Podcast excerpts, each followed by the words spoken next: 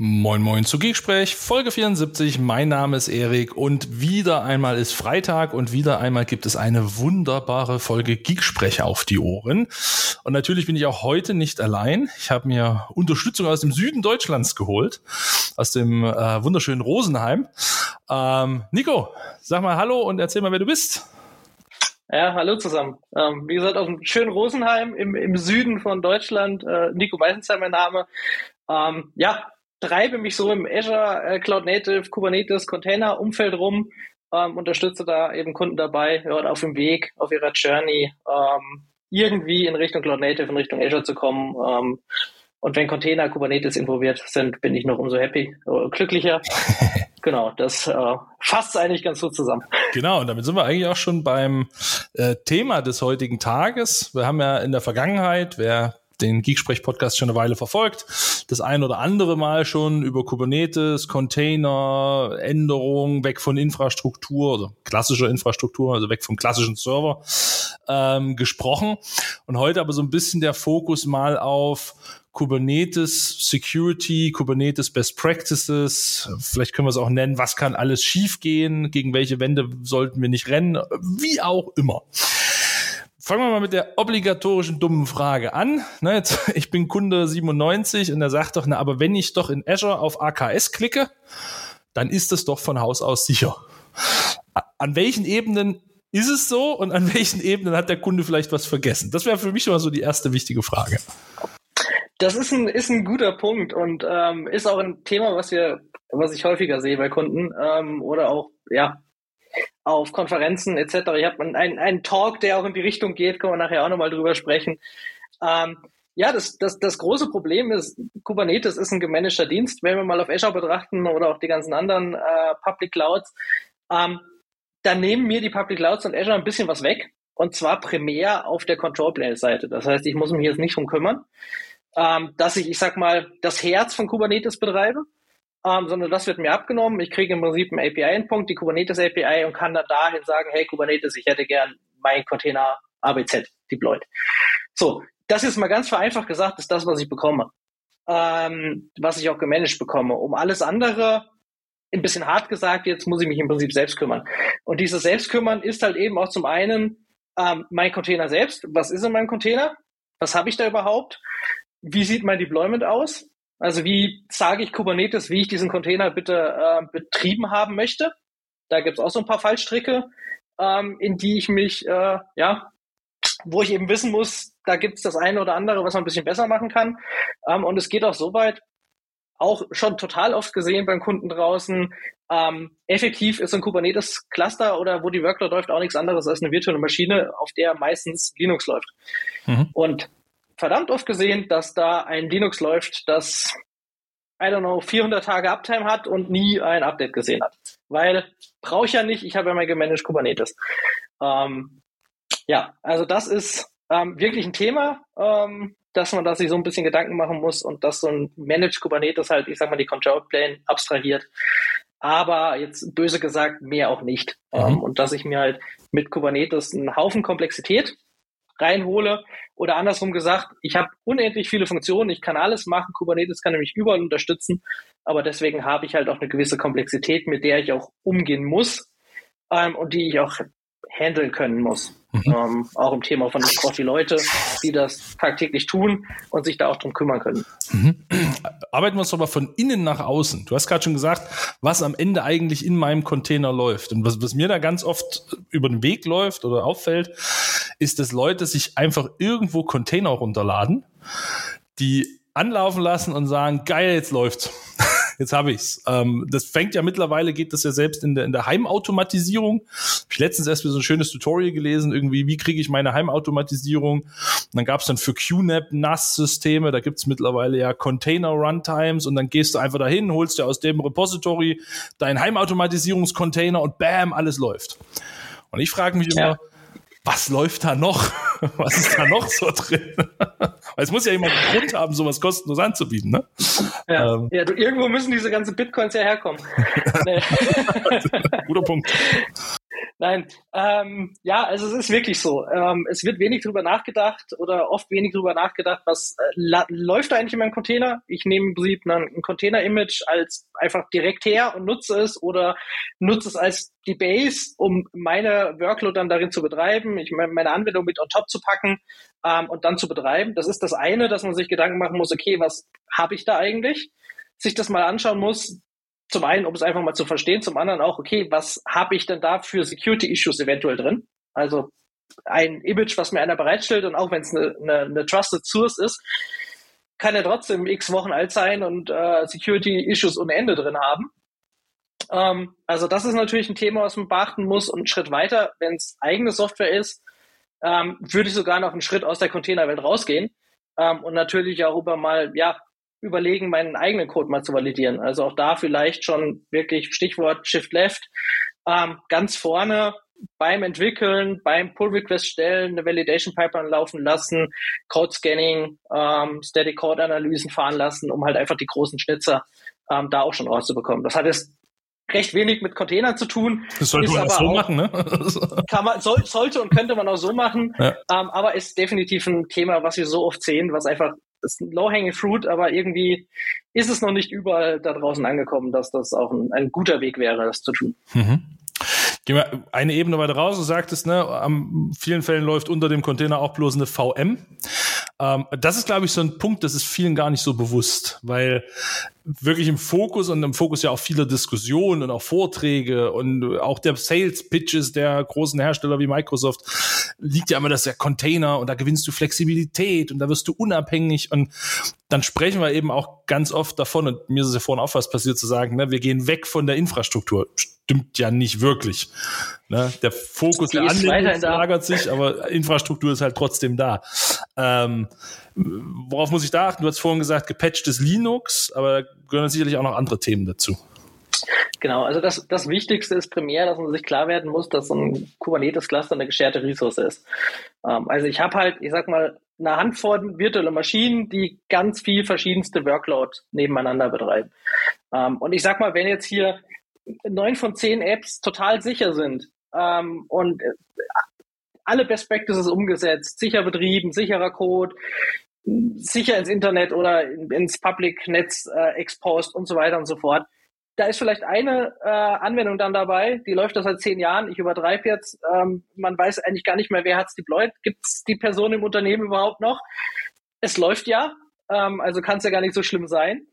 Ähm, und wenn ich halt über diese Ressource oder diese Anwendung es schaffe, dann in, einzubrechen, irgendwie in den Container kommt, sei es irgend, mit, irgendeiner, mit irgendeiner Lücke, und der Container dann auch eben nicht, ich sag mal, mit Best Practices in das Kubernetes Cluster deployed wurde, dann habe ich halt die Möglichkeit, dort wieder auszubrechen. Mhm. Von dort mich auf den Host vorzuarbeiten, auf dem die ganzen Container laufen oder ein großer Teil davon.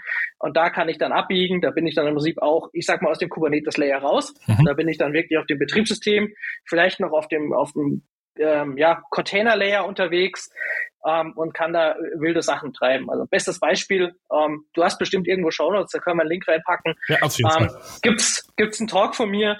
Ähm, gibt's eine Anwendung? Ich gehe im Prinzip, ähm, greife über den Browser zu, da ist ein Textfeld, dann mache ich eine Code Injection, ich führe Code auf den Container aus, hangel mich dann so schön von dem Container auf den ähm, auf die VM darunter. Dort lese ich ähm, mir über Managed Identity in Azure, hole ich mir ein Einmal-Secret und das einmal, den Einmal-Token nutze ich dann, um außerhalb der VM in der Resource Group, in der der Kubernetes-Cluster läuft, irgendwas anderes hochzuziehen, was nichts mehr äh, mit dem eigenen Kubernetes-Cluster zu tun hat. Also das ist Genau, zum Beispiel da könnte ich mir dann die, die billige GPU-Maschine holen ähm, und mir äh, ein bisschen, bisschen Bitcoins meinen. Also der, das ist so ein, natürlich, das ist jetzt ein Happy Pass in dem Talk, ähm, aber trotzdem, ich komme rein, es ist eine gescherte Ressource und deswegen muss ich echt aufpassen, mhm. ähm, dass ich da ja ein Security Layer implementiere oder zumindest Best Practices umsetze. Und wir reden da jetzt nicht von Rocket Science, wir reden da eigentlich von Best Practices, die der Standard sind, wo man sehr, sehr viel Dokumentation, Infos zu findet. Ähm, also das ist jetzt nicht ein Projekt, was mhm. man über Wochen tätigen muss, um dahin zu kommen. Ja, also glaube ich tatsächlich auch interessant, dass ganz an vielen Stellen ja da so Grundsätze, die wir im eigentlichen Rechenzentrum ja schon mal sehr gut gemeistert haben, wie Patchen, Härten, überwachen, ne, dass die dann gerne vergessen werden, nur weil man in die Cloud geht und irgendwo was am Anwendungslayer ändert. Ähm, Finde ich immer wieder spannend. Ja. Ähm, aber das genau wäre eigentlich meine Frage gewesen. Du hast es ein bisschen schon beantwortet. Äh, meine, in vielen Fällen werden ja auch diese Sicherheitsrisiken als so, naja, das ist ja voll unwahrscheinlich. Also, dass da wirklich einer hingeht und dann sich da durchhangelt und dann tut und dann macht und dann, das ist klar theoretisch möglich, aber bei uns doch nicht. Also, das ist was, was ich ganz oft höre, ne? Bei uns doch nicht und wofür denn auch und so weiter. Frage an dich aus der Praxis. Hast du solche Sachen tatsächlich schon gesehen? Bist du denen schon über den Weg gelaufen und es hat wehgetan? Ähm, ich hatte selbst noch keinen Kunden, äh, bei dem es wehgetan hat, der mhm. dann im Prinzip entweder wir schon im Boot waren zum Glück nicht, ähm, oder äh, wir ins Boot gekommen sind, weil was passiert ist. Aber ich habe so im näheren Dunstkreis definitiv schon mitbekommen, ähm, dass in den verschiedensten Ebenen dann natürlich schon die verschiedensten Sachen passiert sind. Und ja, es ist ein Thema, was man, ja, wo man mitarbeiten muss oder wo man besser gesagt gegenarbeiten muss. Also gerade, ähm, es gibt ja die ein oder anderen Cloud Reports, ähm, da gehen ja im Prinzip die Zahlen weit nach oben. Ja. Gerade wenn es in Richtung falsch konfigurierter Services geht, DDoS-Attacken geht, ähm, ja, oder eben auch das Übergreifen von der einen Anwendung in die andere Anwendung über gescherte Ressourcen. Ja. Ähm, da gehen die Zahlen ja immens nach oben. Also das ist ein Thema. Klar, es ist Security. Security kostet Geld. Man sieht es nicht direkt, ähm, aber es nicht zu tun kann irgendwann auch mal immens viel Geld kosten. Und wir haben ja Kunden, wie gesagt, mir geht's auch so, ich habe es viel häufiger tatsächlich im Moment noch in den Serverwelten, weil da irgendwo ein ungeschützter, ungepatchter Exchange-Server steht oder ein, weiß ich, was weiß ich, ne? Da gehen dann die Lateral Movements drüber. Ähm, aber ja, es spricht ja grundsätzlich erstmal für dich, dass keine deiner Umgebung je betroffen war. Und ich sage, ja, ja, das passiert mir regelmäßig. ja, da, da, hätte ich vielleicht ein bisschen was falsch gemacht. Da wäre ich vielleicht heute auch nicht der Richtige hier. sehr schön, sehr schön. ähm, wenn wir noch ein Stückchen weiter rausgehen, jetzt hast du die, die VM und äh, eine so ein bisschen der, ich weiß nicht, wie man es als Glaubenskrieg bezeichnen darf, aber so eine Diskussion, die ich ganz häufig sehe, ist tatsächlich dieses Thema Netzwerk. Ähm, na, weil der, der Netzwerk-Stack und wer mich in den vergangenen Podcasts oder auch in bestimmten Sessions, die ich mache, gehört hat, ich bin da ähm, Skeptiker und Modernisierer zur gleichen Zeit. Äh, ich finde es auf der einen Seite absolut fraglich, warum wir in der Cloud immer mehr private IP-Adressen einfügen an jeder verdammten Stelle, ähm, anstatt den Leuten einfach mal moderne Security beizubringen. beziehen wir uns immer wieder aufs Netzwerk und sagen, naja, Netzwerk ist der Security-Layer. Finde ich erschreckend ähm, und schlimm. Also eigentlich will ich die Modernisierung, auf der anderen Seite kann ich es natürlich nachvollziehen weil das ist gewohnt, das ist kontrollierbar und warum muss ich was public kommunizieren lassen, was es überhaupt nicht braucht? Jetzt äh, sprechen wir über Container in einem Kubernetes-Cluster äh, auf Azure.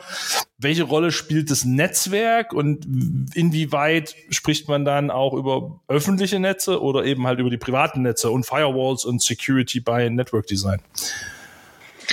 Ja, ähm, also es gibt verschiedene Ebenen. Äh, vielleicht fangen wir, wir haben jetzt, wir arbeiten uns von innen nach außen, jetzt arbeiten wir uns bei Netzwerk mal von außen nach innen, äh, um es ein bisschen komplexer zu machen. Nee, ganz klar. Also ich sag mal so, die ähm, alte Welt Netzwerk Security im Sinne von, ich habe eine zentrale Firewall, äh, ich sage, okay, das route ich dahin und der Port darf dahin, funktioniert nicht. Ähm, funktioniert ab dem Zeitpunkt, wo man, ich sag mal, in der Pass-Welt vorhanden ist, nur noch bedingt, weil man dann bei jedem Pass-Service irgendwo doch wieder ein offenes Türchen irgendwo rein ähm, reinpackt. Ähm, was wir immer empfehlen und was auch so eine low-hanging fruit ist, gerade bei Webanwendungen, äh, eine Web Application Firewall äh, vorne dran zu hängen, um eben auch so schnitzende Anwendungen wie Cross-Site-Scripting, SQL-Injection etc. Ähm, einfach vorne schon, schon dicht zu machen. Ähm, Azure gesprochen ist da halt auch das App Gateway ein super Tool der Wahl, weil es danach auch extrem gut mit, mit Kubernetes und AKS integriert ist, aber nur eine Option. Ähm, und dann halt zu sagen, okay, das ist unser Beinchen im Internet. Danach haben wir alles privat, einfach um sicherzustellen, okay, wir haben nur dieses eine Beinchen, alles muss durch die Web Application Firewall durch. Ähm, das mal so der, der eingehende Traffic. Mhm. Ähm, eine Sache, die auch immer gerne vergessen wird, ist der ausgehende Traffic. Ähm, also warum muss ein Container ähm, ausgehend eine Anwendung, die es gar nicht braucht, irgendwo ins Internet, um sich da Gott weiß was zu äh, runterzuladen. Und das ist ein Thema, das wird eigentlich grundsätzlich vergessen. Also da kann man auch mal drüber nachdenken, okay, was, warum denn überhaupt raus? Früher, wenn man jetzt, ich sag mal, On-Premise-Netzwerk äh, denke hat, wäre das nie machbar gewesen. Da muss man sich immer um jede, jede URL streiten, die man, die man ins Internet will. ja. ähm, jetzt machen wir Container und alles darf raus.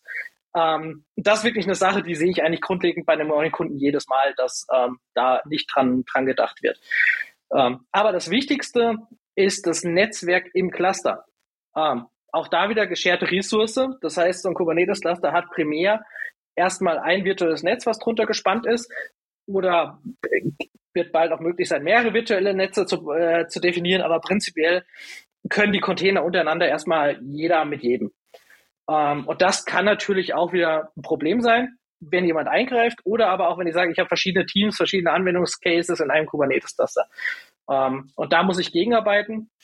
Das ist aber auch ein Level, was ich mit den sogenannten Network Policies auf dem Kubernetes-Level ähm, erledigen kann. Das heißt, ich kann dann wirklich sagen, okay, diese Workload darf mit dieser Workload sprechen oder darf aus dem Cluster raus ins Internet, aus dem Cluster raus auf irgendwelche Data Services, Data, Datenbanken, Storage Accounts etc. Ähm, oder auch eben eingehend das nochmal, ähm, ja, ich sag mal aufzutrennen. Und da ist die Frage, wie weit will man da gehen? Sagt man wirklich, okay, der Service darf mit dem Service auf einem bestimmten Port, äh, der darf nur HTTPS machen und nur auf den Endpunkt slash API, wer weiß was. Ähm, oder ob man zumindest halt sagt, ja, ich sag mal, diese Workload, die von Team A verwaltet wird, in den Namespace Team A, die darf untereinander kommunizieren, die darf aber, da darf aber nichts rein äh, oder fast nichts rein und nichts raus. Ähm, aber auch da wieder, es ist eine gescherte Ressource, also definitiv ähm, sollte man etwas tun. Okay. Haben wir was vergessen an Layern? Jetzt haben wir Container, wir haben die Server drunter, wir haben das Netzwerk. Was fehlt noch? Fehlt noch was? Ähm, ja, was fehlt? Ähm, das geht jetzt so ein bisschen quer durch die Bank. Ähm, oder habe ich vorher bei den Containern besser gesagt vielleicht vergessen, ist, dass man bei den Containern sich auch ja überlegen muss, so ein Container lebt in verschiedenen Stages. Also ich baue den Container. Ähm, der Container liegt irgendwo in der Container Registry und wartet darauf, dass er genutzt wird ähm, oder das Container Image besser gesagt und der Container ist dann in der Laufzeit irgendwo in dem Cluster. Und wenn ich gerade nachdenke, auch ähm, ja in, in Richtung Security Issues, in den Dependencies, in meinem Container Image oder in meinem Code, muss ich auch diese drei Phasen betrachten. Ähm, also es hilft mir nichts, wenn ich jetzt, ich sag mal, einen Container letzte Woche gebaut habe und in der, meiner Pipeline den komplett durchgetestet habe. Ähm, der liegt jetzt eine Woche in der Container Registry ähm, wird jetzt gepullt und irgendwo ausgeführt, kann dann natürlich mittlerweile ein Security-Issue drin sein. Das heißt, ich muss eigentlich, ähm, und das ist auch ein Thema, ähm, was sehr häufig noch offen ist, ich muss im Prinzip im besten Fall beim Bauen des Containers äh, die Security validieren. Ich muss es ähm, ongoing in der Container Registry tun. Und ich muss es eigentlich auch im Cluster tun und wirklich zu schauen, okay, welches Image läuft denn gerade noch? Ähm, und die, die laufen, wo habe ich denn dann Security-Issue? Und dann bei Bedarf zu sagen, okay, ich muss ein Update fahren, ähm, oder da sogar irgendwas automatisieren. Ähm, das ist vielleicht auch, wenn wir da den, den Schwung machen, äh, was es so an Tooling gibt, was mir so ein bisschen unterstützen kann, wo dann zum Beispiel auch ähm, ja, Microsoft Defender etc ähm, mhm. zum Beispiel unterstützen könnte äh, in den verschiedenen Phasen. Kommen wir, auf den kommen wir nachher auf jeden Fall nochmal zu sprechen. Sehr gut. ähm, keine Sorge, den vergessen wir nicht. Ähm, was mir tatsächlich einfallen würde, ist so ein bisschen diese Schicht des, der, der Plattform. Also man kann ja jetzt Kubernetes recht generisch betrachten oder wir bleiben mal bei der Microsoft-Welt. Die Brille haben wir nun mal ja. beide auf.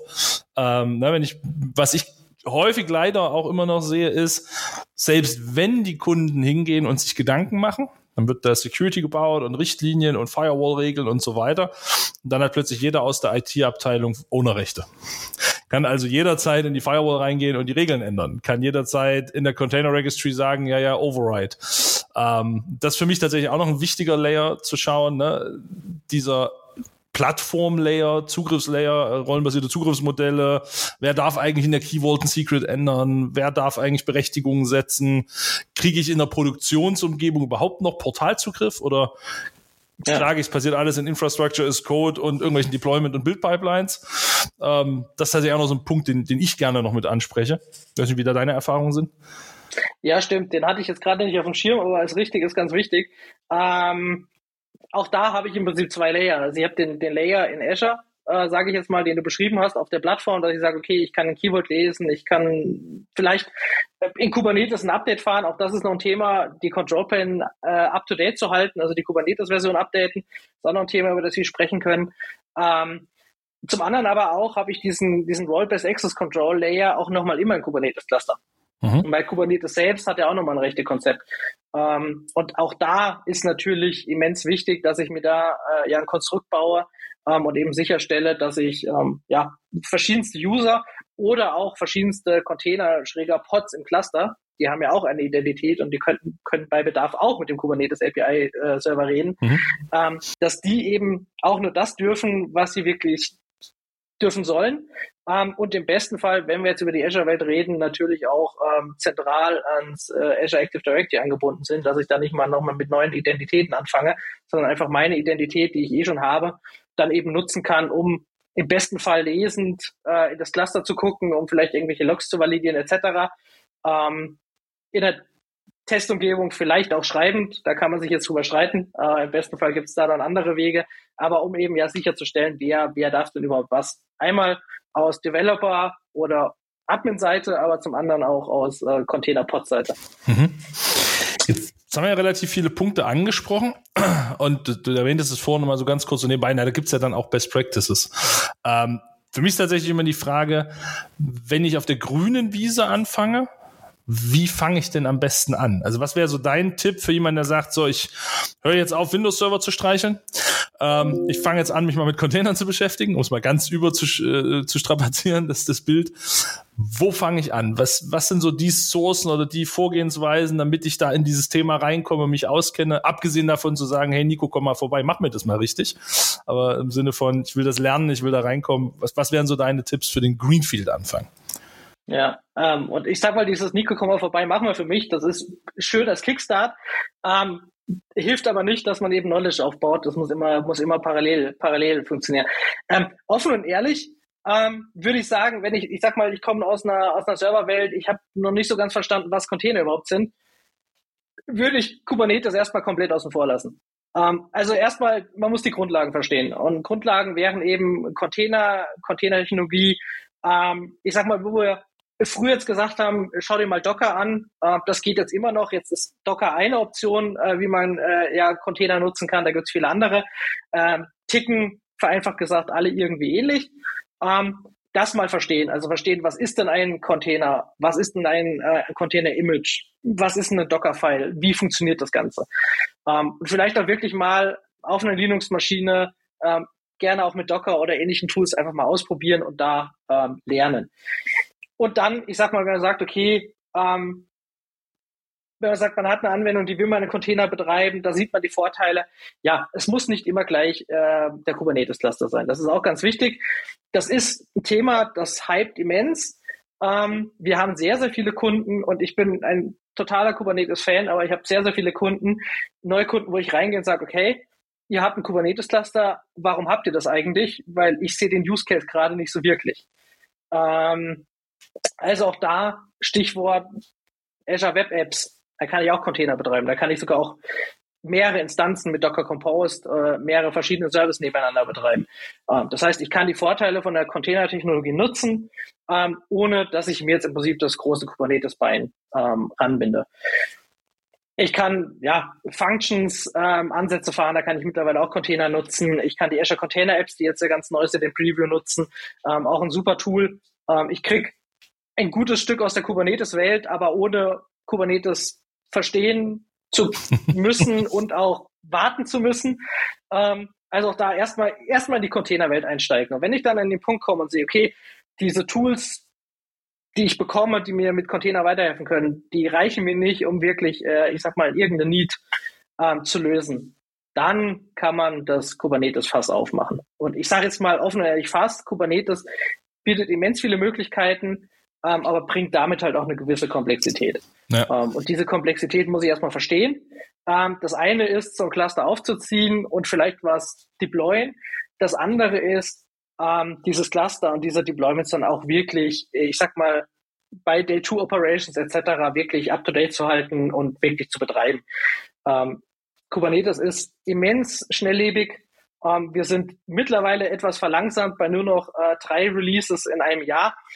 Ähm, aber offen und ehrlich, wenn man sich, ich sag mal, sich jetzt Kubernetes anschaut, jetzt äh, ins Azure-Portal geht und sagt, ich hätte gerne ein Kubernetes-Cluster, ähm, in zwölf Monaten ist er aus dem Support raus und ist so dermaßen veraltet, dass es eigentlich kostengünstiger wäre, ihn äh, zu löschen und neu zu erstellen, als mit einem Update zu beginnen.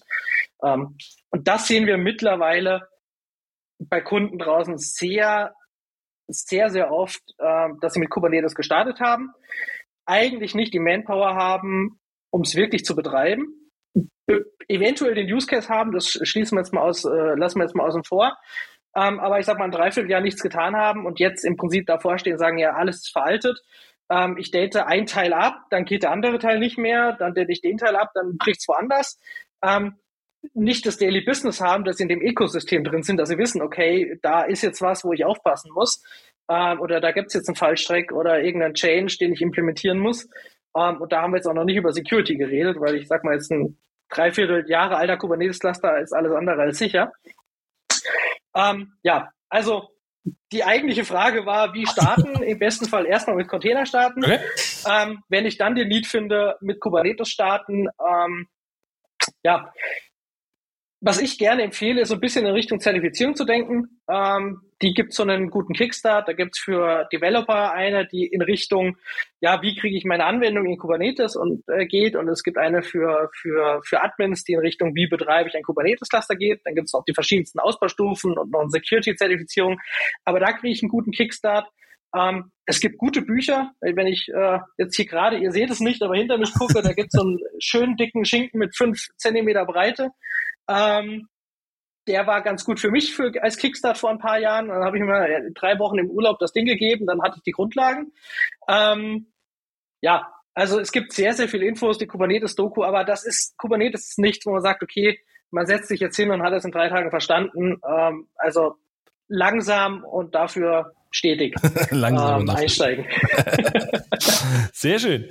Ähm, also für den New Joiner verstanden, fang erstmal mit Containern an, arbeite ich rein, dann kommst du irgendwann zu Kubernetes. Ähm, ich sag's, weil du vorhin das Thema äh, Updates und wenn du in einem Jahr ist das Ding sowas von veraltet. Ich sag mal zu meinen Kunden, wenn er die E-Mail von Microsoft kriegt, dass das Ding bald nicht mehr supported ist, dann habt ihr was falsch gemacht. Weil dann seid ihr so lange nicht aktiv geworden, dass ihr den Betrieb nicht die, in, im Griff habt. Und du kriegst du bei Kubernetes verhältnismäßig schnell im Vergleich zu anderen. Ja, ja, ja. Das ist richtig. Gehen wir mal von der anderen Situation aus. Also ich bin jetzt da, wir haben gerade gesagt, Business Case oder Nutz, also brauche ich wirklich Kubernetes oder nicht, lassen wir mal außen vor, aber selbst wenn ich kein Kubernetes betreibe, haben wir immer noch Fakten und, und äh, Security-Themen rund um den Container als solch. Jetzt habe ich mir so eine Umgebung aufgebaut. Ich bin irgendwie hingegangen, habe mich mit dem 5 cm Schinken im Urlaub beschäftigt, habe angefangen, Cloud zu machen. Jetzt steht da was. So, jetzt habe ich da was in meiner Cloud stehen und jetzt sagt mir der Nico im Podcast vom Erik, ja, hast du mal über Security nachgedacht? Ähm, wo fange ich denn jetzt an? Also ich habe so eine bestehende Umgebung da rumstehen und will mich jetzt wirklich in dieses Security-Themen, weil wir auch schon gesagt haben, ne, Shift Left, fang mal eher damit an, nicht erst, wenn es steht und schon fast an der Wand ist. Aber ja. wie ist das? Gibt es da Checklisten? Gibt es da Tools? Ähm, sagst du, nächster 5 cm Schinken, nochmal Urlaub, dann hast du auch das verstanden. ja, ähm, also da gibt's natürlich sehr, sehr viel, sehr, sehr viel Infos und sehr, sehr viel Tooling. Ähm, ich kann da gerne dann auch nochmal im Nachgang auf ein Slide-Deck von mir verweisen, was es ein bisschen zusammenfasst. Ähm, ja, ich habe da im Prinzip auch mal was aufgebaut ähm, und ja, ich habe so ein bisschen genannt, ich habe mir die DevOps 8 vorgestellt und geht die, geht die einmal durch und an jeder Stage äh, gibt es einen kleinen Quickfix, den ich, äh, den ich gehen kann. Weil auch da bin ich der Meinung, wenn ich jetzt in Security investieren will, gibt es zwei Optionen. Ähm, ich kann mal mit den einfachen, schnellen Sachen anfangen, die ich halbwegs schnell umsetzen kann. Dann habe ich vielleicht noch nicht 100 Prozent, aber ich habe ein bisschen was. Versus, ich sperre mich jetzt die nächsten zwei Jahre ein, fange mit Konzepten an, äh, denke mir das große Ganze aus und habe nach, ich übertreibe jetzt zwei Jahren immer noch keine Security am Laufen, weil ich habe es auf dem Papier, aber noch nicht umgesetzt. Ich bin eher so Fraktion, äh, ich fange klein an, ähm, habe schon mal was und iteriere darüber.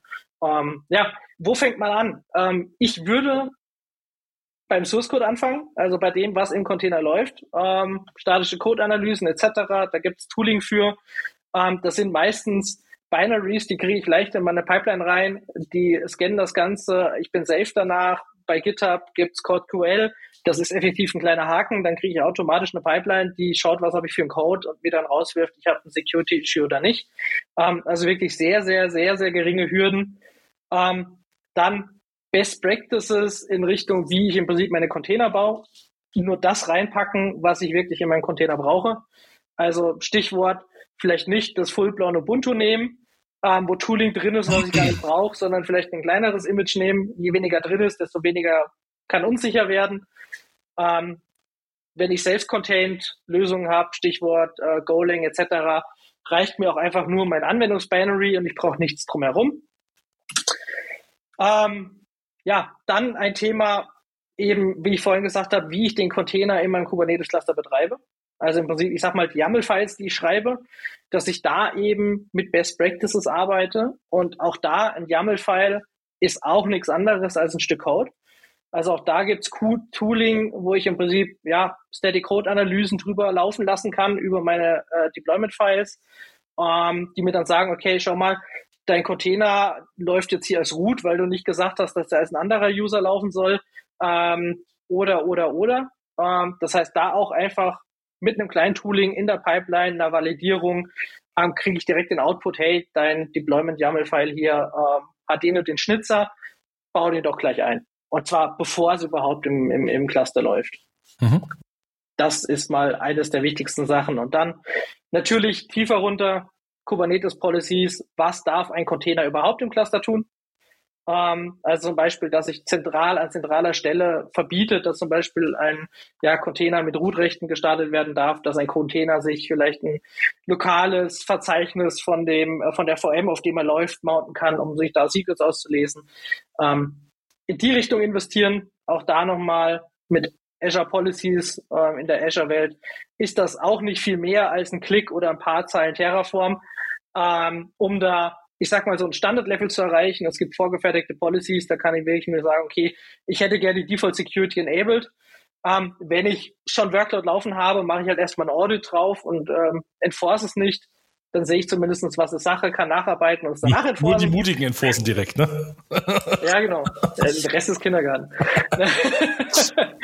ähm, also auch da, ähm, Netzwerk-Policies hatten wir schon angesprochen. Mhm. Das sind immer gute Best Practices. Ähm, Aber es ist tatsächlich eine gewisse, wie du es schon vorhin sagtest, eine gewisse Komplexität, die man ja. einfach erstmal auch verstehen muss und überblicken muss und dann kommt, glaube ich, ergibt sich mit der Zeit, sucht man nach den passenden Best Practices, setzt da an und, genau. und, das ist eine Mischung, dann, also man holt sich da auch so ein ganzes Ökosystem, ein ganzes Tooling ins Haus äh, und fängt halt auch an, die aneinander äh, zu kleben. Ähm, also ich meine, äh, Cloud Native ist ja gerne, man holt den Kleber raus und ähm, klebt ein paar Sachen zusammen. ähm, es ist wirklich so. Ähm, dann gibt es viele Sachen, die halt eben gemanagt abgenommen werden können, ähm, wie zum Beispiel Container Scanning, wie zum Beispiel die Azure äh, Policies ähm, etc., die mir so das Leben ein bisschen erleichtern. Mhm.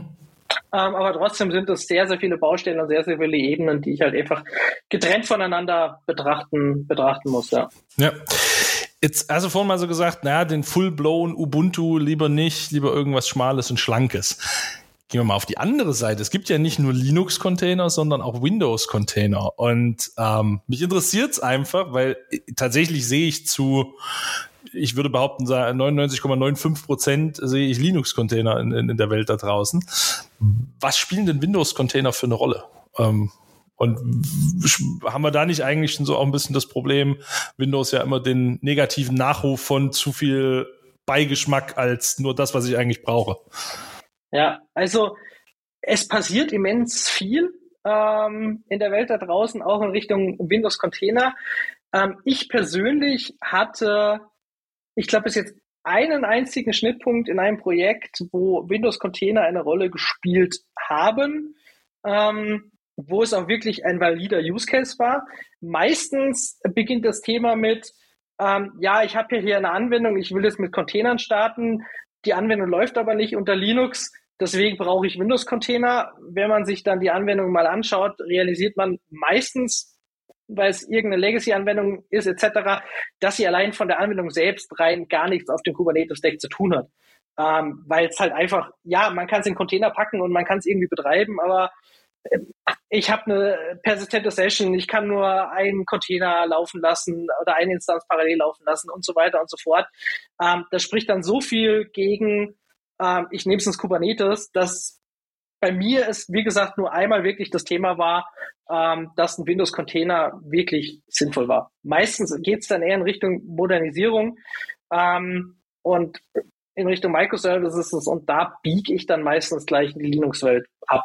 Beziehungsweise weiß mir halt, ähm, ja, mit .NET etc. jetzt halt auch so einfach gemacht wird, dass ich den Need nicht mehr habe oder seltenst habe, dass ich ein Windows drunter brauche. Okay. Ja, wie gesagt, äh, interessiert mich nur mal, weil man hört es und sieht es immer mal wieder, aber ja. ich sehe es tatsächlich blöderweise in der Praxis seltenst. Also ja, wie du ja. sagst, es kommt schon mal vor, aber der Großteil liegt tatsächlich irgendwo in der Linux-Welt. Du hast vorhin angesprochen das Thema Updates. Ähm, Updates im Kubernetes. Äh, du hast in so einem Nebensatz mal gesagt, lieber neu machen als updaten. Ähm, wie, wie ist da so die, die aktuelle Wetterlage? Ja, genau. Das war der, der ähm, ich glaube, das habe ich im Kontext gesagt, von wegen, wenn ich ein Jahr lang nichts update, dann kann ich, äh, also kann ich es auch gleich neu machen, weil es kostengünstiger ist.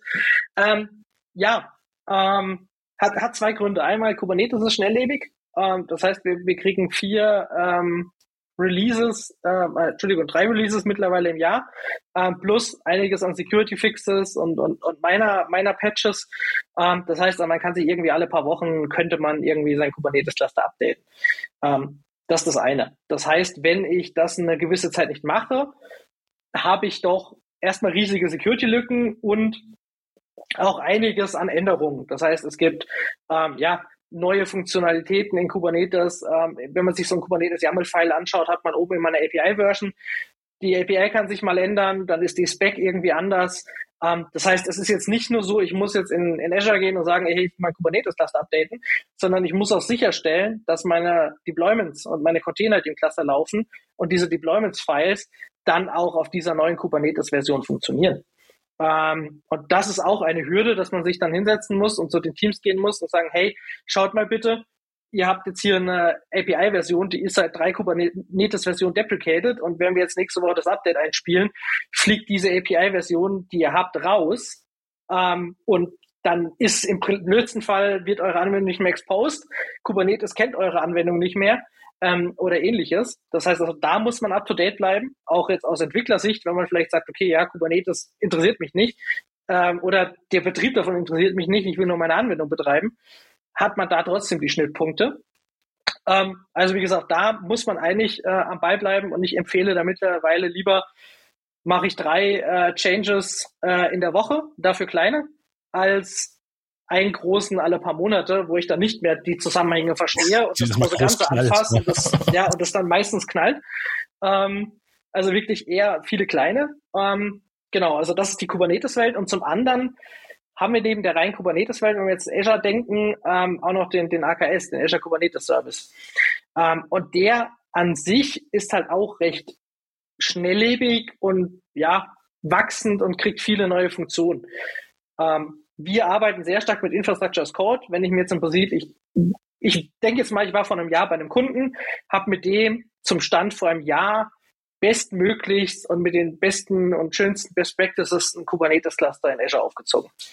Wenn ich mir jetzt, zwölf Monate später, diesen Terraform-Code anschaue, werde ich mir denken, was habe ich mir dabei nur gedacht? Warum habe ich das so komplex gemacht? Das geht auch jetzt statt mit 30 Zeilen mit nur einer Zeile und das an 20 Stellen. Ähm, und warum habe ich das Security-Ding und die Config da nicht aktiviert und sonst was? Dann kommt man drauf, ja, es war vor zwölf Monaten, da ging das alles noch gar nicht. Ähm, also schaut man sich ein Kubernetes-Cluster in Azure und AKS von vor zwölf Monaten an und heute an. Diese Azure-Ressourcen haben bedingt nur noch was miteinander zu tun. Also ja, da steht AKS drüber, aber drunter ist annähernd bis auf, da sind irgendwo VMs, äh, ist komplett anders. Und das ist das, was meistens dann wirklich, wenn man sich lange nicht drum kümmert, diesen, diesen Update-Weg dann zu implementieren, da ist dann wirklich zu sagen, okay, vielleicht ist eine Side-by-Side-Migration dann doch der kostengünstigere und schnellere Weg. Mhm. Das heißt aber auch für mich jetzt als äh, Unternehmen, das das Ganze einführen und betreiben will, das ist halt nichts, wo ich sage, einmal aufsetzen, happy sein, sondern da brauche ich ein Team oder jemanden, je nachdem wie groß das Ganze wird, ähm, das sich damit beschäftigt. Das ist also schon auch eine Aufgabe und nicht nur ein Hobby, ne? Ja, es ist nicht der Storage-Account, den ich anlege und dann vergesse, dass ich ihn habe, ja. äh, sondern so ein AKS ist im Prinzip ja ein Zusammenspiel aus 15, 20 Azure-Ressourcen, die schon gemanagt sind, ähm, aber trotzdem ist es eine gewisse Komplexität. Es ist der AKS, der schnelllebig ist, es ist Kubernetes, was schnelllebig ist, es ist das ganze Toolset, was schnelllebig ist. Wenn ich nicht in dem Ökosystem bin und das nicht tagtäglich tue, habe ich gar keine Chance mitzukommen. Ähm, es, es geht technisch nicht. Also ich muss in der Welt aktiv sein, ich muss das in meinem Daily Business machen, sonst werde ich es nie schaffen, ähm, ja, da wirklich her über die ganzen Problemchen ja. zu werden. Okay. Das hatten wir vorhin noch ganz kurz so im, im, im Nebensatz angesprochen und gesagt, das machen wir später. Defender. Also die, wir haben ja alle gelernt, Microsoft benennt gerne Namen um oder benennt gerne Produkte um. Das machen sie auch jetzt noch konsequent. Vor kurzem erst wieder Azure Purview in Microsoft Purview. Ich warte mal, was als nächstes kommt. Ähm, äh, Azure Virtual Desktop zu Microsoft Virtual Desktop wäre so das nächste, was wir eigentlich alle erwarten. Und keine Ahnung. Also, überall, wo heute Azure davor steht, muss demnächst dann Microsoft davor stehen. Ähm, bin mal gespannt, was dann als nächste Idee kommt für die Umbenennung. Egal, Defender ist ja eine riesen Suite geworden. Ne? Wir sprechen ja immer über den Microsoft Defender 4 XYZ. Ähm, und wir haben durchaus auch schon die eine oder andere Folge in letzter Zeit gehabt, wo wir das diskutiert haben. Ähm, gerade Thema Cloud Security in der letzten Folge mit dem David. Ähm, aber gerade für Container gibt's ja den Microsoft Defender for Containers. Was macht Wenn er denn aktuell so heißt? Ich bin ja, hoff so hoffentlich aktuell so heißt, ja. ähm, was, was, macht das Ding denn und, und was bringt mir das eigentlich? Ja, ähm, bringt immens viel. Also zusammengefasst macht er eigentlich drei, äh, drei Sachen. Ähm, zum einen geht er eben drüber, schaut sich die Konfiguration an, schaut sich die Ressourcen an, schaut sich das ganze Environment an und gibt mir im Prinzip ja Best Practices, Tipps und sagt mir, hey, da fehlt dir noch eine Policy, da kannst du was besser machen, da kannst du einen Haken setzen, etc. Also gibt mir erstmal die Awareness, wo stehe ich denn gerade, wo will ich denn überhaupt hin? Ähm, ist ein guter Schritt. Ähm, wenn man das bei Kunden aktiviert, ähm, wird man sehr schnell feststellen, da ist meistens erstmal ganz schön viel rot. Ähm, wenn man nicht vorher einmal durch ist und ich sag mal die, die, die größten Baustellen ähm, rausgebaut hat. Ähm, auch da, ähm, ich bin ein sehr großer Fan vom, vom Defender. Es ist mir aber teilweise auch schon zu spät, weil er für viele Sachen halt wirklich, ich guck in, ich sag mal wirklich, guckt, was ist in Azure gerade. Ähm, ich bin der Fan so weit links wie rüber, also im besten Fall ja, sagt mir der Defender, hey, ich habe in meinem Terraform-Skript irgendwie eine Zeile vergessen und es ist irgendwas nicht so sicher. Ähm, das könnte ich aber eben mit einem Static Code Analyse auch schon im Pull Request sehen, ähm, wenn ich ähm, ja, wenn ich im Prinzip diesen Change oder den AKS Cluster gerade implementiere. Ähm, also ist ein guter Punkt, ähm, aber ich sag mal dieses dieses wirklich Umgebungschecken kriege ich anderweitig auch hin. Ich habe es aber hier voll integriert und sehe dann wirklich, okay, was ist in der Azure-Welt los? Ähm, ich gehe gerne auf beides. Also dass ich sage, okay, ich mache diesen Shift-Left-Ansatz, plus ähm, ich lasse mir dann eben auch noch prüfen. Das ist so ein ähm, Fallschirm, ne? Der, genau. Die Sachen noch auffängt, die dann doch durchgefallen sind. Genau, der das auffängt, beziehungsweise Microsoft weiß auch äh, am besten, was sie gerade Neues implementiert haben. Wenn ich dann Open Source Tooling nutze, dauert das auch mal ein paar Tage, paar Wochen, bis der die Funktion weiß und dann wirklich auch alerten würde. Ähm, schadet nicht. Ähm, das zweite ist das Thema ähm, ja, Image Scanning ähm, was wir vorhin schon angesprochen haben. Also ich kann den Defender nutzen, um zum Beispiel in Azure DevOps oder in meiner GitHub Actions Pipeline ähm, mein Image zu bauen und mein Image direkt zu validieren. Ähm, das heißt, direkt nach dem Bild schauen, okay, habe ich da irgendwelche Issues drin ähm, und dann vielleicht erst gar nicht in die Container Registry pushen, wenn es irgendwas Schwerwiegendes ist. Ähm, ich kann, der Defender kann in die Azure Container Registry reinschauen und kann ongoing Images, die dort liegen, scannen. Das heißt, ich kann sagen, okay, Images, die gerade gepult wurden, scannst du bitte nochmal. Oder einmal wöchentlich, jede Nacht scannst du bitte diese Images und stellt einfach sicher, äh, dass keine Security-Issues drin sind. Und wenn irgendein größerer, ein größerer Schnitzer drin ist, ähm, kann er die im Prinzip dann auch rausziehen, dass man die ähm, gar nicht mehr pullen kann oder dass der Kubernetes-Cluster gar nicht mehr hin kann. Hört sich im ersten Moment gut an. Im zweiten Moment muss man sich auch überlegen, was bedeutet das, wenn ich ein Deployment habe, was auf ein Image basiert, was es nicht mehr pullen kann, ist teilweise auch nicht so gut. Ähm, also man muss dann immer ein bisschen weiterdenken. Ähm, dritte Stelle ähm, ist dann eben, was die Images angeht, auch im der Runtime im Kubernetes Cluster. Das heißt, ich kann auch hier hingehen ähm, und kann dann in gucken, was läuft denn gerade in meinem Cluster und die Images, die ich gerade im Cluster habe, vielleicht gar nicht mehr in der Container Registry, ähm, habe ich da irgendwelche Security-Issues ähm, und kann mich dann da dementsprechend auch alerten lassen.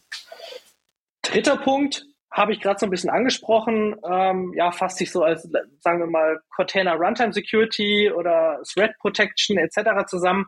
Ähm, kennen wir vielleicht auch aus der, aus der Datenbankwelt oder aus der, aus der VM-Welt. Das heißt, der Defender schaut auch wirklich in den Kubernetes, ähm, Kubernetes Cluster rein und stellt zum Beispiel auch fest, wenn in einem Container neben dem ja, .NET-Prozess, der da laufen soll, warum auch immer gerade noch ein Bash-Prozess gestartet wurde, der da nicht hingehört. ähm, und kann dann darauf zum Beispiel alerten. Also auch wirklich so in die Richtung, was läuft denn gerade wirklich in meinem Cluster und läuft da irgendwas, was da nicht hingehört? Ähm, und kann dann eben alerten, kann dann reingreifen, kann den Pod abschießen, äh, eine neue Instanz starten. Das hilft mir jetzt natürlich nicht, dass ich den Angreifer darauf loswerde. Aber wenn ich sehe, okay, der macht eine Bash auf und ich reagiere in ein paar Sekunden ähm, und werfe den Container weg und mache das immer wieder, wenn er kommt, ja, okay, er kommt rein, aber er ist halt nach fünf Sekunden auch wieder draußen. Das ist nicht das Ende vom Lied, aber er hat zumindest nicht irgendwie drei Tage Zeit gehabt, sich ein bisschen auszutoben. Ähm, also gerade dieser letzte, diese Runtime äh, Threat Protection ist ein, ist ein wichtiges Thema. Alles das, was der Defender kann, kriege ich natürlich auch irgendwie selbst gebaut, über Open Source Mittel hin etc. Das ist aber, jeder Step davon ist ein kleines Projektchen. Den Weg muss ich gehen wollen, den muss ich warten, den muss ich betreiben. Ähm, und mit dem Defender kriege ich es halt, ich sag mal, an einer Stelle, plus mit den ganzen anderen Defendern, die es so gibt. Und ich fange jetzt nicht an, die Namen aufzuzählen, weil ich werde die alle falsch nennen. ähm, habe ich halt eine zentrale Stelle, wo ich im Prinzip meine ganze, meine ganze Security sehe und meine ja, ganzen Cloud-Komponenten überwachen kann. Also definitiv ein, ein gutes Tool, ähm, um einen guten Überblick zu bekommen. Spannend. Also, fassen wir mal so ein bisschen zusammen. Vom Inneren zum Äußeren. Links anfangen, Code sicher machen, Container sicher machen, beim Erstellen, bei der Ablage, beim Betrieb. Alles außenrum nicht vergessen. Das Ding hat einen Server, das Ding hat Netzwerk, das, da gehört ein Azure-Portal, wenn wir es jetzt gerade in Azure betreiben, dazu. Ähm, also ein bisschen Komplexität kommt da auf uns zu. Wichtige Frage am Ende eines jeden Geeksprech-Podcasts. Und äh, diese Frage offenbart immer, wer sich vorbereitet hat und wer nicht. Nein, Quatsch. Äh, wenn du einen magischen Wunsch hättest, in dem Kosmos der Container Security, Kubernetes Security, suchst du aus. Welcher wäre das? So, jetzt erwischst du mich, ich habe mich nicht vorbereitet. ähm, ja, das ist gut. Genauso mögen wir das. ich würde sagen, ähm, offen und ehrlich, äh, den Kubernetes-Cluster weiter zu abstrahieren. Okay. Also ich würde gerne, und ich glaube, da wird die Welt irgendwann hingehen, dass wir die ganze Funktionalität und die ganzen Möglichkeiten von Kubernetes nutzen können ähm, ohne uns aber mit Kubernetes selbst zu beschäftigen. Ähm, und zum Beispiel jetzt Azure Container Apps geht da so den ersten Schritt ähm, in die Richtung. Ähm, aber ich glaube, da kann man noch, kann man noch viel weiter gehen, dass man sagt, okay, ähm, man setzt ein Layer drüber, der das ganze Thema vereinfacht, abstrahiert ähm, für spezielle Use Cases, aber eben die Möglichkeit hat, drunter eben die volle, die volle Power zu nutzen. Ähm, weil, wie gesagt, die Hürde mit dem ganzen Tooling etc ähm, ja einfach viel zu ähm, viel zu groß ist und zu schwer ist, um, um, um einsteigen zu können. Okay, schöner Wunsch. Ähm, wir werden das beobachten und äh, wenn, wenn es so kommt, dann sagen wir, du bist schuld, weil du hast dir das gewünscht. Sehr gut. Wunderbar. Damit sind wir auch schon am Ende äh, dieser Folge. Ich, ich fand es sehr interessant, sehr spannend. Ähm, durchaus nochmal so den einen oder anderen Blickwinkel, den man gerne vergisst im, im Arbeitsalltag und im Alltag der Modernisierung, wo ja ohnehin schon sehr viel Input kommt. Ähm, wir werden den einen oder anderen Link in die Show Notes reinpacken. Äh, ihr habt es zwischendurch schon gehört, also gerne auch einfach mal auf geeksprech.de schauen. Da findet ihr dann die Show Notes und auch weitere Links zu den Profilen von Nico und so weiter. Ja, und ansonsten bleibt mir nur zu sagen, ähm, Nico, vielen Dank, dass du da warst. Vielen Dank für die Einblicke äh, und an die Hörer da draußen. Vielen Dank fürs Zuhören. Bis zum nächsten Mal. Bleibt uns gewogen. Ciao, ciao. Tschüss.